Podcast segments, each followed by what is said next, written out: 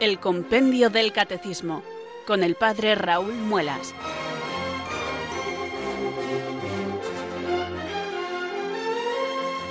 Muy buenas tardes, queridos oyentes de Radio María. Son las cuatro, las tres en Canarias. Bienvenidos al Compendio del Catecismo. Les invitamos a escuchar en esta semana de Pascua la reposición de los programas que dedicamos al misterio de la resurrección cuando estuvimos estudiando la vida de nuestro Señor Jesucristo. Todo lo que el compendio del Catecismo nos explica sobre el artículo de la fe descendió a los infiernos y al tercer día resucitó de entre los muertos.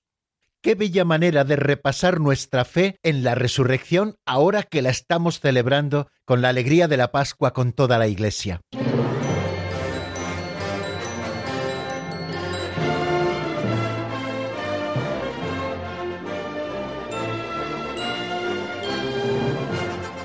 Un día más, con la ayuda del Señor, nos disponemos, queridos amigos, a abrir el compendio del catecismo para encontrar en él la doctrina católica, esa eh, que estudiamos cada tarde aquí en Radio María, en este programa que se emite de lunes a viernes todos los días, de 4 a 5 de la tarde en la península, de 3 a 4 en Canarias.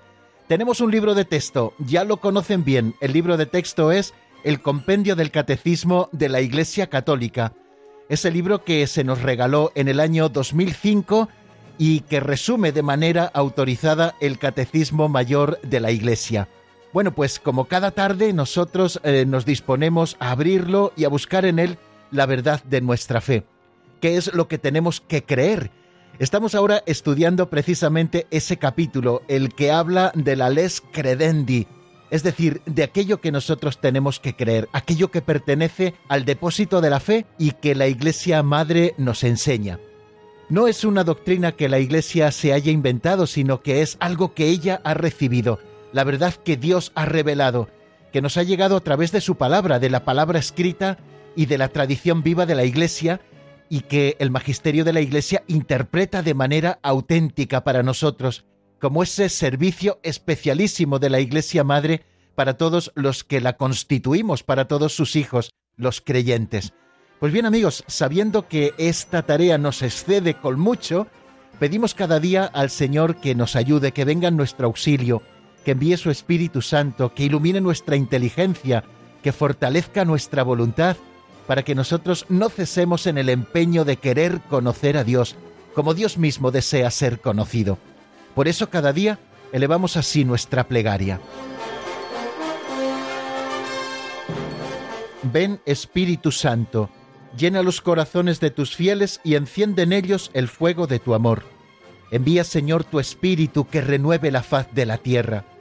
Oh Dios, que llenaste los corazones de tus fieles con la luz del Espíritu Santo, concédenos que guiados por el mismo Espíritu, sintamos con rectitud y gocemos siempre de tu consuelo por Jesucristo nuestro Señor.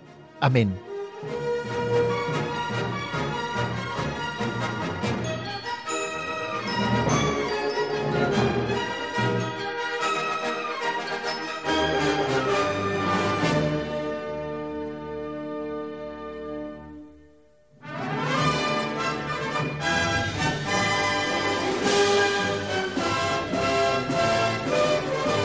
Normalmente, queridos amigos, antes de los banquetes se nos ofrece siempre un aperitivo que sirve para abrir el apetito y luego poder degustar esos manjares que se nos ofrecen a continuación. Ya los aperitivos son en sí también un manjar, y eso pretendemos hacer con las pinceladas de sabiduría con las que cada día comenzamos nuestro programa. Pinceladas de sabiduría sacadas de ese libro así titulado de don Justo López Melús, y que a través de pequeñas historietas nos ayudan a reflexionar en algunos temas más prácticos de nuestra vida cristiana. Vamos a por la pincelada de hoy. Se titula, fijaros qué título tan especial, La gallina y las plumas.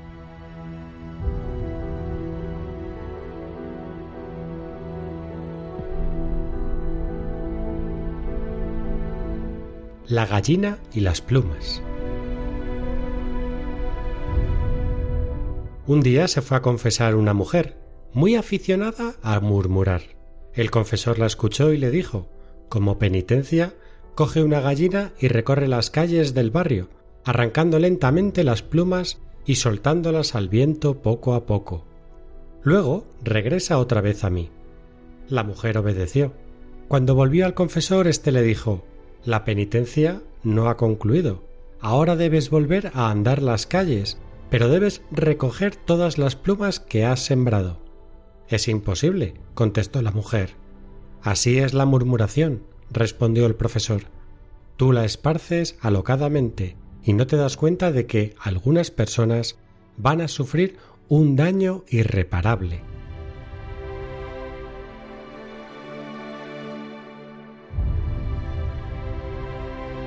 Si hace unos días la pincelada nos hablaba de la calumnia, la pincelada de hoy nos habla como tema principal de una hermana menor de esta, que es la murmuración. Murmurar, lo hemos escuchado, es como esparcir plumas por las calles de un pueblo. Una vez que esto se hace, ya es imposible volver a recogerlas todas.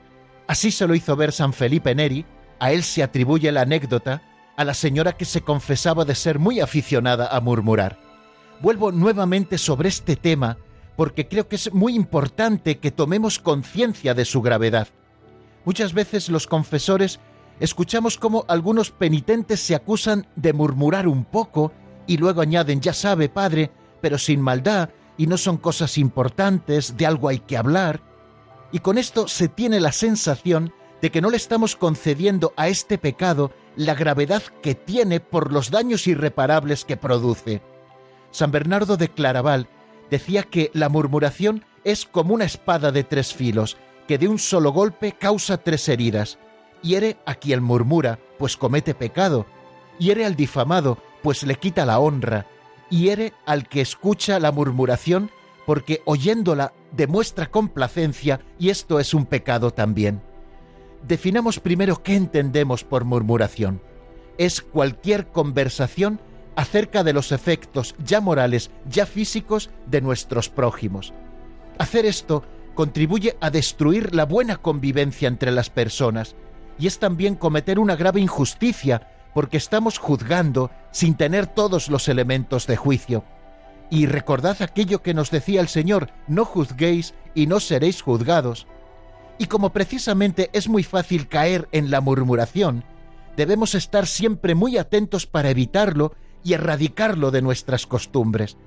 Yo suelo decir muchas veces que consentir en la murmuración, aunque sean asuntos menores, es como sembrar el alma de ortigas, son malas hierbas que producen daño a quien se acerca, y cuando el campo está sembrado de ortigas, éstas no permiten que caiga y arraigue en tierra buena la semilla de la virtud. Es uno de los pecados este de la murmuración que más inutiliza para ser virtuosos. La pincelada que hemos escuchado, titulada así La gallina y las plumas, hace hincapié en una de las consecuencias más negativas de la murmuración. No se puede restituir la fama que se ha quitado. Es imposible volver a recoger todas las plumas y devolvérselas a la gallina. Y estamos desplumando a nuestro prójimo cuando murmuramos, es decir, al revelar cosas ocultas que no tienen por qué darse a conocer. Volvamos a tener como algo codiciable el ser hombres y mujeres de una pieza que buscan la verdad y la justicia. Y estas dos nos obligan a guardar secreto de aquellas cosas que sabemos por nuestra amistad con las personas o por la profesión que desarrollamos o por el sitio en el que vivimos acerca del prójimo y que al darlas a conocer dañamos su reputación o sus bienes. Nos encontramos también los confesores con que quienes murmuran no saben por qué lo hacen. Es una costumbre que tenemos, suelen argumentar a veces, pero hemos de buscar verdaderamente las raíces que provocan el que estemos juzgando y hablando siempre mal de los demás. Detrás de la murmuración suele estar la soberbia, la envidia, la mentira, la hipocresía, los complejos, la falta de dominio sobre nosotros mismos, podríamos seguir enumerando más raíces que están debajo de la murmuración y que no son nunca buenos consejeros.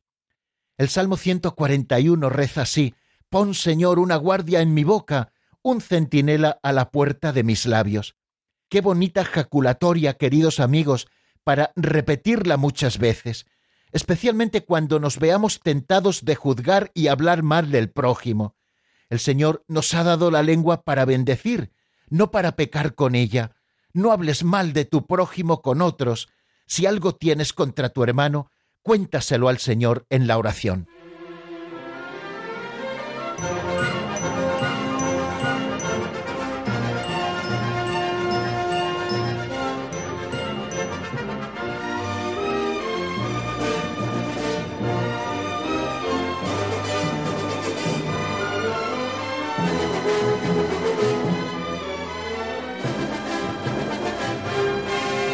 Pues bien, vamos amigos ahora, después de haber reflexionado sobre la pincelada del día de hoy, a afrontar el repaso de lo que vimos en nuestro último programa.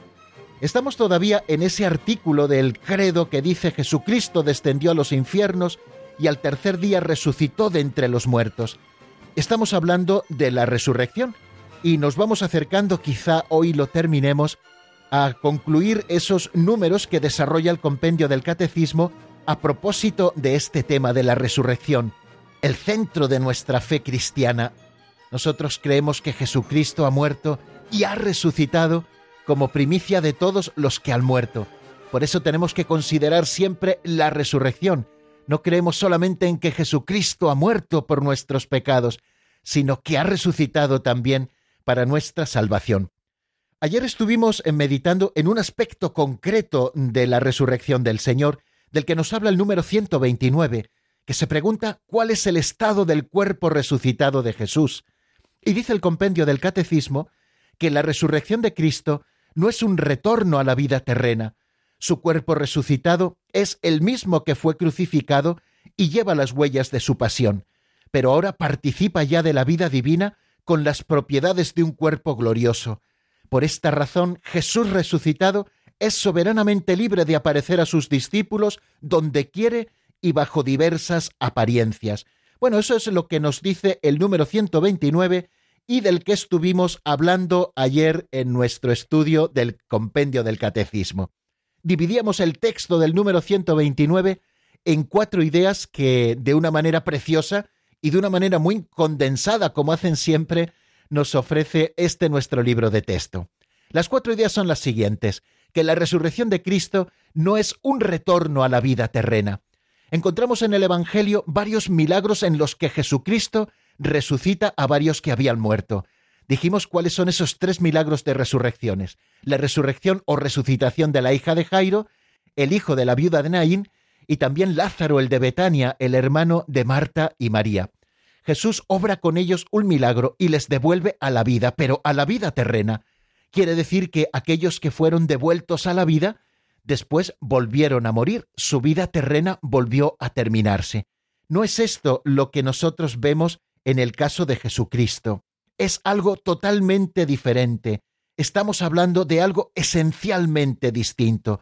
Jesús no vuelve a la vida terrena que tenía antes de la Pascua, sino que con su resurrección pasa del estado de muerte a otra vida más allá del tiempo y del espacio. Bueno, eso lo decíamos a propósito de esa primera afirmación que nos hace el número 129, que la resurrección de Cristo no es un retorno a la vida terrena.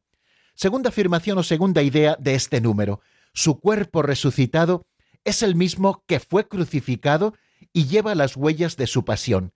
A propósito de esto decíamos que el mismo cuerpo que fue enterrado en el sepulcro y que había muerto unas horas antes en la cruz ese mismo cuerpo que fue enterrado en debilidad, del cual se separó el alma humana de Jesús, ese mismo cuerpo es el que luego resucita. Y de hecho lleva en sí las marcas de la pasión, para mostrar esa identidad que existe entre el cuerpo antes de la resurrección y el cuerpo después de la resurrección. Aunque ese cuerpo adquiere nuevas cualidades que también estudiamos y que ahora vamos a repasar, es un cuerpo reconocible, cuando Jesucristo se aparece a sus apóstoles, o esas otras personas, a las mujeres, o aquellos otros dos que iban camino de Maús, en un principio parece que no le reconocen, pero Jesucristo, para darse a conocer en algunas de estas apariciones, les dice, Soy yo, no temáis, mirad mis manos y mis pies, y les muestra las heridas de los clavos en sus manos y en sus pies, y les muestra también, como en el caso de Santo Tomás, la herida del costado. Quiere decir que el mismo cuerpo de Jesucristo que murió y fue sepultado, ese mismo cuerpo es el que luego resucita. y esa alma gloriosa vuelve a reunirse con el cuerpo y se muestra así totalmente diferente porque Jesucristo ha pasado del estado de muerte a otra vida más allá del espacio y del tiempo. La tercera idea en la que nos deteníamos en nuestro estudio de ayer es que ahora el cuerpo de Jesús ya participa de la vida divina con las propiedades de un cuerpo glorioso. Y nos estuvimos centrando en estudiar con los textos del Evangelio en la mano cuáles eran esas cualidades propias del cuerpo resucitado de Jesucristo. Así lo vemos en las apariciones que podemos encontrar en los Evangelios. Yo les animaba a que si tienen un ratito o luego de cara al fin de semana para hacer algún trabajo a propósito de lo que hemos estado estudiando en el compendio del catecismo, les invitaba a tomar en sus manos eh, los Evangelios y leer los últimos capítulos de los cuatro Evangelios donde se nos manifiestan esas apariciones de Jesús resucitado a sus apóstoles, a las mujeres y a todos aquellos a los que el Señor resucitado se aparece. Las cualidades del cuerpo resucitado, decíamos, son estas cuatro. En un primer lugar, la impasibilidad, es decir, esa propiedad según la cual ya no es posible en ese cuerpo resucitado el mal físico de ninguna clase, ya no es posible en ese cuerpo el sufrimiento, la enfermedad y la muerte. Lo definíamos con mayor precisión diciendo que es la imposibilidad de sufrir o morir. Hacíamos alusión a un texto del libro del Apocalipsis en el capítulo 21, versículo cuarto, donde se nos dice, Él enjugará las lágrimas de sus ojos, y la muerte no existirá más, no habrá duelo, ni gritos, ni trabajo, porque todo esto es ya pasado. Con la resurrección de Jesucristo, al resucitar su cuerpo, ya no existe para él esa posibilidad de sufrir o morir. Bueno, la razón intrínseca de esa impasibilidad decíamos que se encuentra en el perfecto sometimiento del cuerpo al alma que es inmortal y que transfigurada ya ha vuelto a reunirse con el cuerpo, como en el caso de Jesucristo. La segunda cualidad que acompaña al cuerpo resucitado del Señor es la sutilidad, o esa capacidad de penetrar los cuerpos sin lesionarse ni lesionar, es decir, de poder atravesar la materia. No decimos con esto que el cuerpo de Jesús se transformara en una sustancia espiritual o que su materia, su cuerpo, se enrareciera hasta convertirse en un cuerpo etéreo. No, hablamos de un cuerpo glorioso, de un cuerpo espiritualizado, pero de un cuerpo real, que tiene como cualidad esa sutileza, esa capacidad de penetrar sin dañar y sin dañarse. ¿no? Lo vemos perfectamente en muchos ejemplos del Evangelio. Jesús resucitado atravesó las sábanas, esas con las que cubrían o envolvían su cuerpo, como si se hubieran desinflado, ¿no? Así aparecen, queridos amigos, en los Evangelios cuando las encuentran Pedro y Juan al entrar en el sepulcro vacío, o como Jesucristo salió del sepulcro que estaba sellado por la piedra, la piedra no se movió, no se corrió la piedra precisamente para que saliera Cristo, sino para que las mujeres que fueron a visitar el sepulcro pudieran entrar allí y fueran testigos de que el sepulcro estaba vacío. O vemos también en algunos ejemplos, en algunos momentos del Evangelio, en Juan 20, por ejemplo, así lo vemos, cómo Jesús es capaz de entrar en el cenáculo a pesar de que las puertas estaban cerradas, atrancadas, dice el original griego, por miedo a los judíos, y Jesús se hace presente allí en medio de ellos. La razón intrínseca de esta espiritualización la tenemos en ese dominio concreto del alma glorificada sobre el cuerpo. Otra de las cualidades a las que hacíamos alusión del cuerpo resucitado de Jesús es la agilidad. Y decíamos que no es que corriera más que un galgo, ¿no? Decimos que una persona es ágil cuando corre mucho. No, no nos referimos precisamente a esto, sino a esa capacidad del cuerpo para obedecer al alma en todos sus movimientos con suma facilidad y rapidez, de forma instantánea. Esta propiedad de la agilidad se, se contrapone, por decirlo de alguna manera, a esa gravedad o a ese peso de los cuerpos terrestres, de acuerdo con la ley de la gravitación. El cuerpo resucitado de Cristo así se presenta, ¿no? En medio de sus apóstoles, aparece, desaparece repentinamente. Cuando nosotros nos acercamos a ese texto de Lucas 24, cuando los discípulos de Maús le reconocen, él desapareció inmediatamente de su vista. Cuando vuelven los discípulos de Maús al cenáculo después de haberse encontrado con Cristo resucitado, se encuentran que los apóstoles están diciendo, es verdad, el Señor ha resucitado y se ha parecido a Simón. Y dice que cuando todavía estaban hablando, Jesús se apareció en medio de ellos y les dijo, la paz esté con vosotros.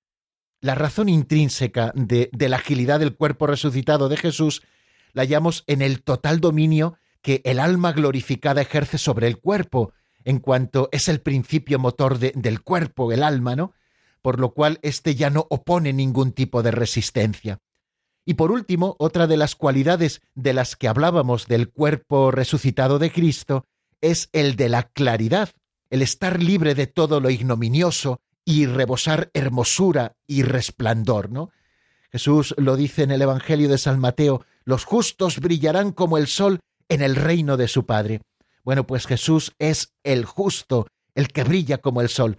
Así se manifestó antes de la Pascua, anunciando ya también su resurrección antes del sufrimiento, cuando se transfiguró delante de sus discípulos, de aquellos tres íntimos, y nos dice el Evangelio que sus vestidos y su rostro brillaban como el sol, tan blancos como ningún batanero del mundo los puede dejar.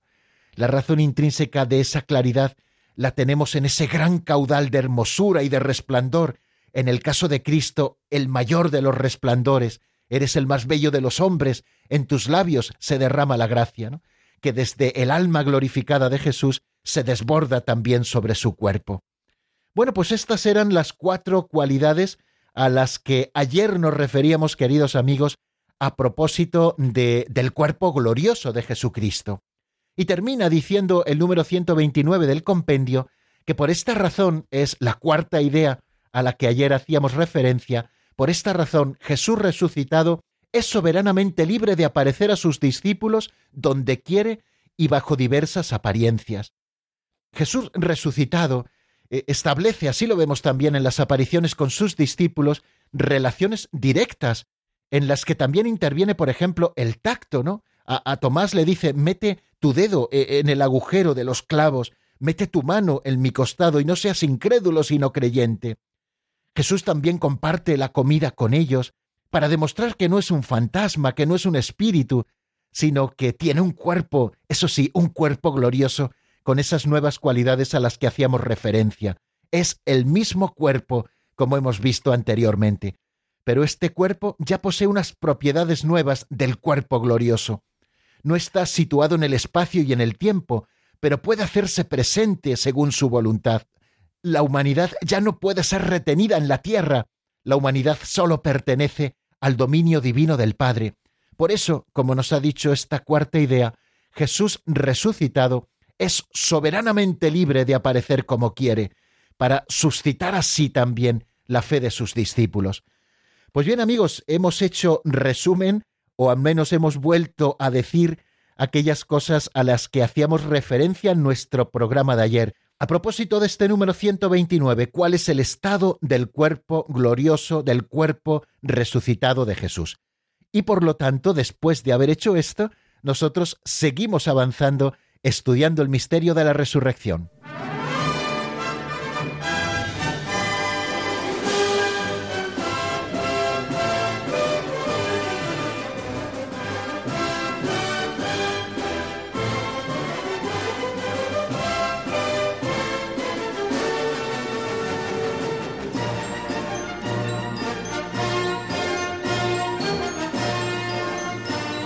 Bueno, queridos amigos, seguimos en la sintonía de Radio María y seguimos profundizando en el misterio de la resurrección del Señor, tal y como nos va presentando el misterio estos números del compendio del Catecismo.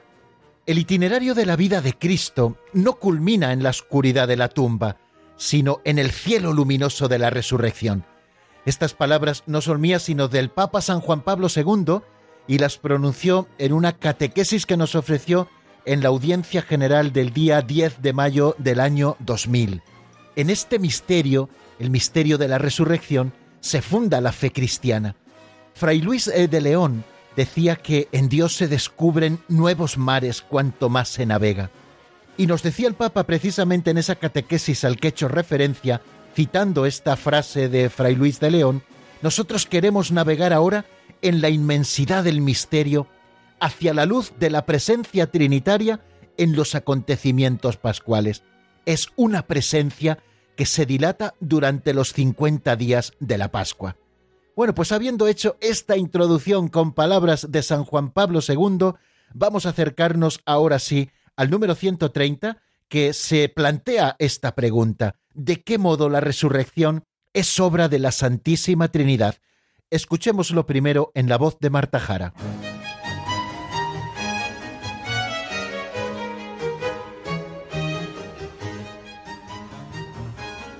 Número 130. ¿De qué modo la resurrección es obra de la Santísima Trinidad? La resurrección de Cristo es una obra trascendente de Dios. Las tres personas divinas actúan conjuntamente según lo que es propio de cada una. El Padre manifiesta su poder. El Hijo recobra la vida porque la ha dado libremente, reuniendo su alma y su cuerpo, que el Espíritu Santo vivifica y glorifica.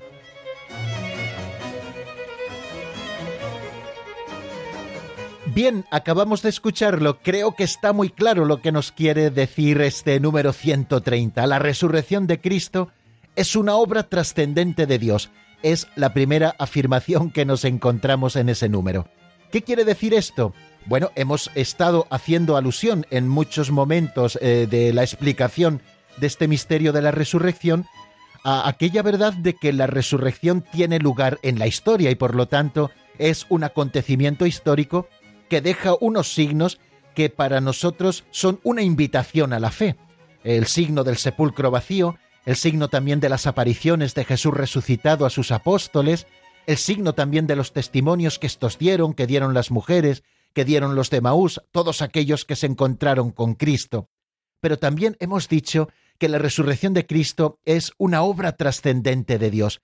Es decir, que nosotros no podemos captar únicamente con nuestros sentidos, sino que sobre todo tenemos que captar desde la fe. Es un misterio de la fe en el que Dios se ha revelado y sólo desde la fe podemos entenderle y sólo desde la fe podemos creerle. Porque ya os digo, humanamente desde los sentidos solo podemos tener acceso a los signos, que son, como les digo, una invitación a la fe, pero la resurrección ante todo también es una obra trascendente de Dios. Esa es la primera afirmación que nos ha hecho el compendio del Catecismo en ese número 130. Y después también nos dice lo siguiente, es una segunda idea. Las tres personas divinas actúan conjuntamente según lo que es propio de cada una. Si ustedes recuerdan, cuando nosotros nos acercamos al misterio de la creación a propósito de Dios Padre, dijimos que la creación también es obra de la Santísima Trinidad y que las tres personas divinas actúan conjuntamente en la creación, pero nosotros las encontramos según el modo propio de cada una de ellas. Pues así también lo encontramos en el misterio todavía más admirable de la resurrección del Señor, esa nueva creación que nos viene con la Pascua, con la muerte y la resurrección de nuestro Señor Jesucristo. ¿Y cuál es el modo propio en el que actúan cada una de las personas divinas en el misterio de la resurrección como obra trascendente de Dios. Nos lo dice también el compendio. El Padre manifiesta su poder resucitando a su Hijo de entre los muertos. Segundo, el Hijo recobra la vida porque la ha dado libremente.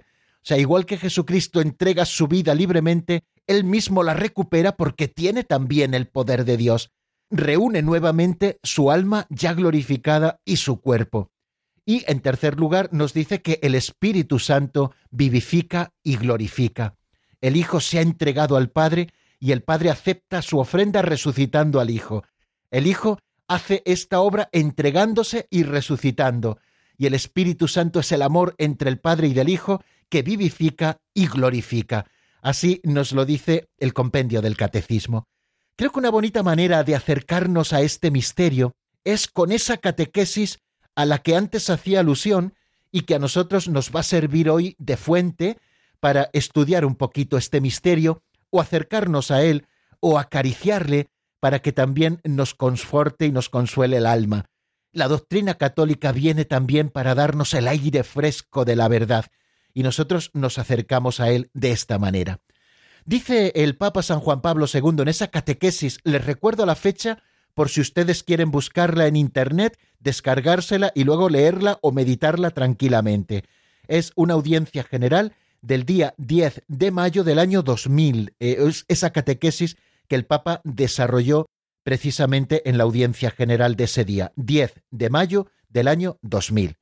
Dice el Papa así textualmente, a diferencia de los escritos apócrifos, los evangelios canónicos no penetran el acontecimiento de la resurrección en sí.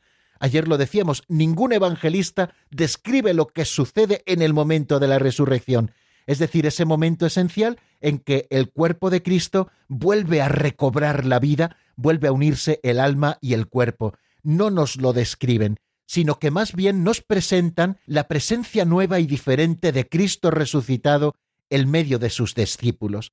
Esta novedad, nos dice San Juan Pablo II, es la que subraya una escena a la que vamos a hacer alusión. Es el encuentro de Jesús con María Magdalena, un encuentro que tiene lugar cuando todavía la luz es tenue, cuando está amaneciendo el primer día de la semana. María Magdalena se encuentra con Cristo en la zona de los sepulcros. Y fijaros que en el primer momento, María Magdalena no reconoce al hombre que se le ha acercado. Sin embargo, es el mismo Jesús, Jesús de Nazaret, a quien ella había escuchado tantas veces, ese Señor, ese Maestro que había transformado su vida. Fijaros que es el mismo Jesús el que se acerca, hay identidad entre su cuerpo antes de la Pascua y su cuerpo resucitado, y sin embargo ella no le reconoce. Nos dice el Papa que para reconocerlo es necesario otra vía de conocimiento diversa de la razón y de los sentidos. Es el camino de la fe que se abre cuando ella escucha que le llama por su nombre. Dice el texto evangélico que Jesús le dice María y ella lo reconoce y le dice Rabboni, que significa maestro. En esta escena, Jesús resucitado le dice a María Magdalena, subo a mi Padre y vuestro Padre, a mi Dios y vuestro Dios. Aparece, por lo tanto, el Padre Celestial con respecto al cual Cristo, con la expresión mi Padre, está subrayando un vínculo especial único, distinto del que existe entre el Padre y los discípulos. Fijaros que tan solo en el Evangelio de San Mateo Jesús llama diecisiete veces a Dios mi Padre, el cuarto evangelista usa para esto como dos vocablos griegos muy diversos. Uno es huyos, para indicar la plena y perfecta filiación divina de Cristo, y el otro es tecna, referido a nuestro ser hijos de Dios de modo real pero derivado.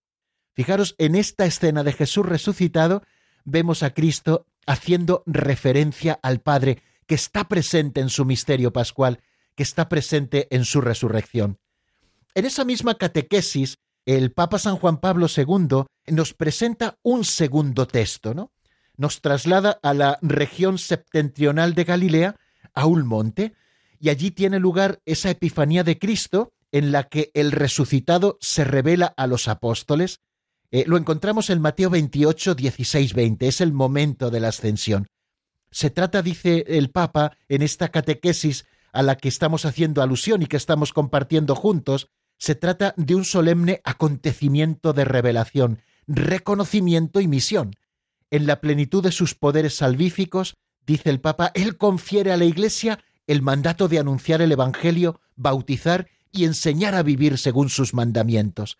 La Trinidad emerge en esas palabras esenciales que resuenan también en la fórmula del bautismo cristiano, tal como lo administrará la Iglesia. Bautizad, dice Cristo, a todas las gentes en el nombre del Padre y del Hijo y del Espíritu Santo. Teodoro de Mopsuestia del siglo IV y V comenta la expresión en el nombre del Padre y del Hijo y del Espíritu Santo indica quién da los bienes del bautismo, el nuevo nacimiento, la renovación, la inmortalidad, la incorruptibilidad, la impasibilidad, la inmutabilidad, la liberación de la muerte, de la esclavitud y de todos los males, el gozo de la libertad, y la participación en los bienes futuros y sublimes. Esos son todos los bienes que se nos dan en el bautismo, que es fruto de la resurrección del Señor. Por eso precisamente somos bautizados y se invoca, por tanto, al Padre, al Hijo y al Espíritu Santo, para que conozcas la fuente de los bienes del bautismo, de los bienes pascuales. Y también el Papa nos invita a pensar en una tercera escena. se remonta al tiempo, dice él textualmente, en que Jesús caminaba todavía por las calles de Tierra Santa, hablando y actuando. Durante la solemnidad judía otoñal de las tiendas proclama, Si alguno tiene sed, que venga a mí y beba. El que crea en mí, como dice la Escritura, de su seno manarán ríos de agua viva. El evangelista San Juan interpreta estas palabras precisamente a la luz de la Pascua de la Gloria y del don del Espíritu Santo. Esto lo decía refiriéndose al Espíritu que iban a recibir los que creyeran en Él, porque aún no había Espíritu, pues todavía Jesús no había sido glorificado. Vendrá la glorificación de la Pascua y con ella también el don del Espíritu Santo en Pentecostés. Un don, el del Espíritu, que Jesús anticipará a sus apóstoles al atardecer del mismo día de la resurrección. Nos dice el Evangelio de San Juan en el capítulo 20 que apareciéndose en el cenáculo sopla sobre ellos y les dice, recibid el Espíritu Santo. Así pues, el Padre y el Espíritu están unidos al Hijo en la hora suprema de la redención.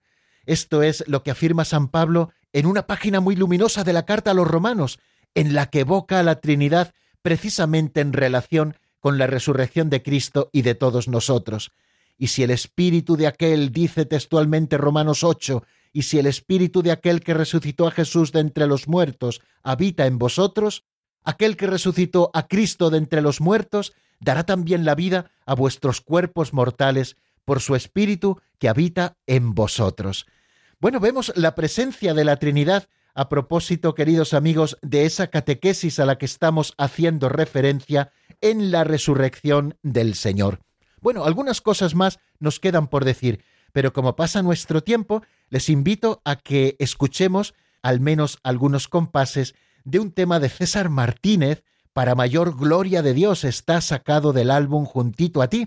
Les propongo esta canción para que reflexionemos en esos tres pasajes evangélicos, tanto el del encuentro de Jesús con María Magdalena el día de la resurrección, como aquel otro pasaje de la ascensión del Señor a los cielos, donde en la plenitud de la Pascua Jesús otorga poderes a la Iglesia por la fuerza y la presencia de la Santísima Trinidad, que son los que han obrado en la resurrección, en la Pascua, y también ese otro momento en que Jesús dice, el que tenga sed, que venga a mí y que beba, algo que interpreta San Juan a la luz de la Pascua, diciendo que lo decía refiriéndose al Espíritu Santo que recibirían aquellos que creyeran en su resurrección. Escuchamos, por tanto, este tema titulado Para mayor gloria de Dios. Enseguida estamos nuevamente juntos. Concédeme la gracia de que mis sueños, todos mis anhelos, todos mis deseos, concédeme la gracia que mis acciones, todos mis esfuerzos, todas mis intenciones, sean para mayor gloria de tu nombre, sean para mayor gloria de tu amor. Sen para mayor gloria de tu nombre, sen para mayor gloria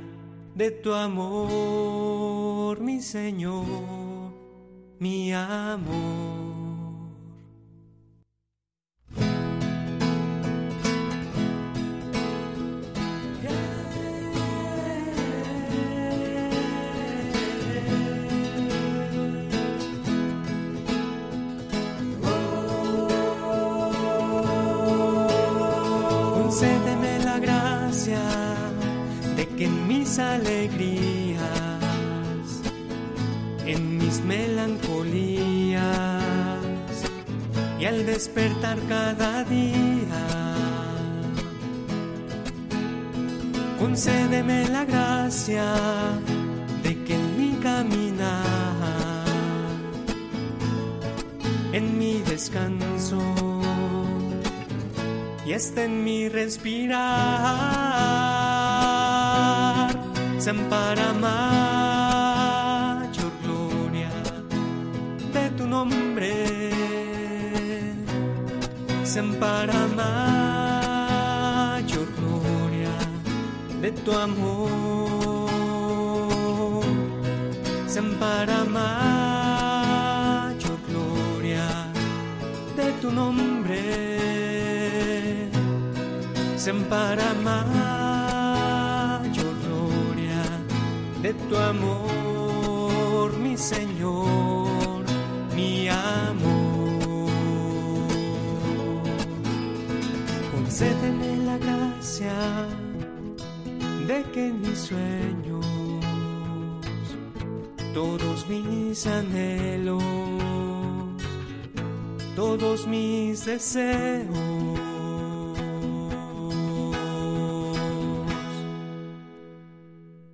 Están escuchando el Compendio del Catecismo con el Padre Raúl Muelas.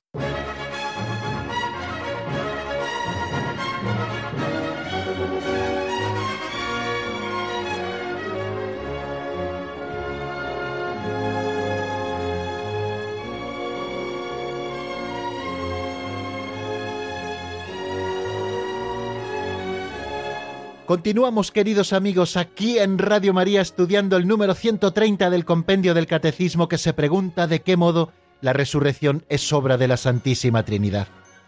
La resurrección de Cristo es objeto de nuestra fe en cuanto es una intervención trascendente de Dios mismo en la creación y en la historia. En ella, las tres personas divinas actúan juntas a la vez y manifiestan su propia originalidad. Esa originalidad la hemos visto reflejada, queridos amigos, en esas tres afirmaciones del número 130. El Padre manifiesta su poder, el Hijo recobra la vida porque la ha dado libremente, reuniendo de nuevo su alma y su cuerpo, y el Espíritu Santo vivifica y glorifica. La resurrección se realiza por el poder del Padre que ha resucitado a Cristo su Hijo y de este modo ha introducido de manera perfecta su humanidad con su cuerpo en la Trinidad, Jesús se revela definitivamente Hijo de Dios con poder, según el Espíritu de Santidad, por su resurrección de entre los muertos. Así nos lo dice San Pablo en el primer capítulo de la carta a los Romanos, versículos 3 y 4. Bien, San Pablo insiste varias veces en esta manifestación del poder de Dios por la acción del Espíritu Santo que ha vivificado la humanidad muerta de Jesús y la ha llamado al estado glorioso de Señor. Pero también en cuanto al Hijo, él realiza su propia resurrección en virtud de su poder divino. Jesús anuncia que el Hijo del Hombre deberá sufrir mucho, morir y luego resucitar. Y, dice esto en un sentido activo del término, igual que Él es el que sufre, igual que Él es el que muere y va libremente al sufrimiento y a la muerte, también Jesús es el que resucita.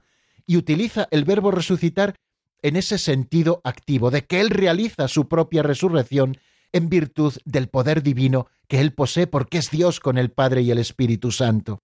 Jesús lo afirma así explícitamente, doy mi vida para recobrarla de nuevo. Así lo leemos en el Evangelio de San Juan en el capítulo 10, tengo poder para darla y tengo poder para recobrarla de nuevo. Por eso nosotros creemos, como dice San Pablo en la carta a los tesalonicenses, que Jesús murió y resucitó.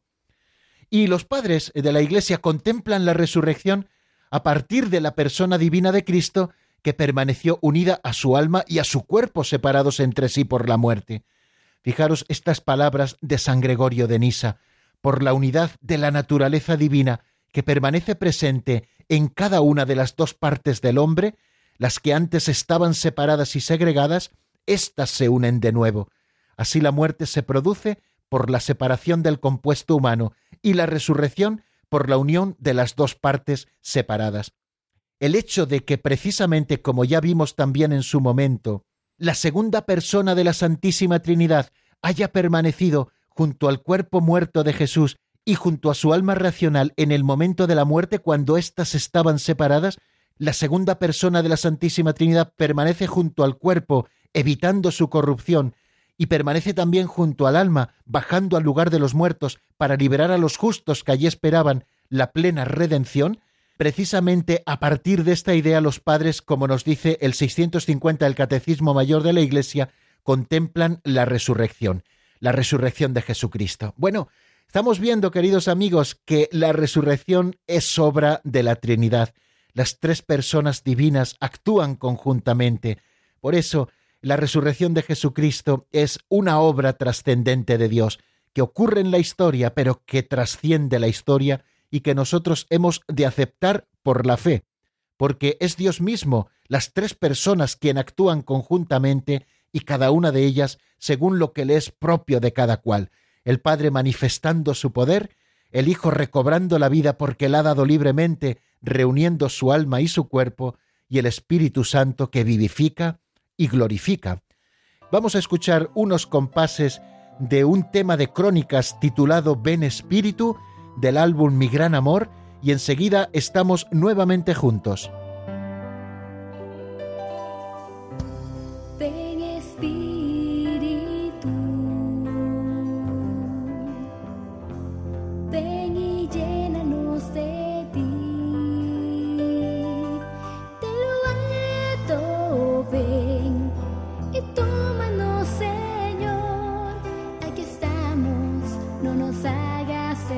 night out.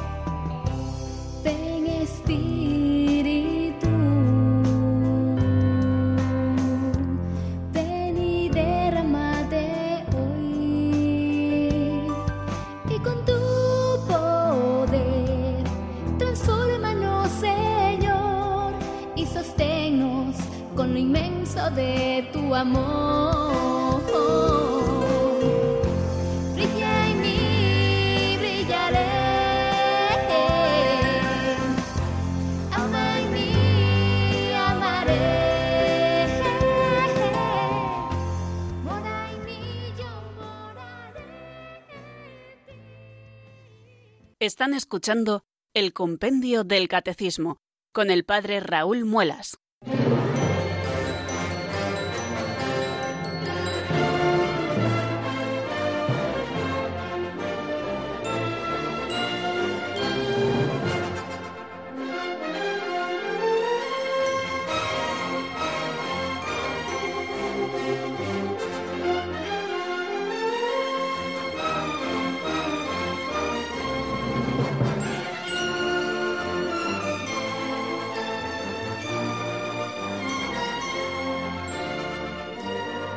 Bien amigos, hasta aquí la reposición de este programa sobre la resurrección que emitimos el día 28 de febrero del año 2019. Eh, lo hemos repuesto, como bien les decíamos al comienzo de nuestro programa, porque nos parece adecuado recordar el misterio de la resurrección, todo lo que estuvimos estudiando en su momento con el compendio del catecismo, ahora que la estamos celebrando litúrgicamente con la Iglesia. Y así de paso también aprovechamos esta semana de Pascua para descansar un poquito en el avance del estudio del compendio del catecismo y la semana que viene, si Dios quiere, volveremos con nuevos bríos a acercarnos a estos números que contienen la doctrina católica. Pues les deseo, amigos, que pasen una buena tarde, y mañana, si Dios quiere, aquí estaremos nuevamente a las 4 de la tarde con una nueva reposición. La bendición de Dios Todopoderoso, Padre, Hijo y Espíritu Santo, descienda sobre vosotros y permanezca para siempre. Amén. Hasta mañana, si Dios quiere, amigos.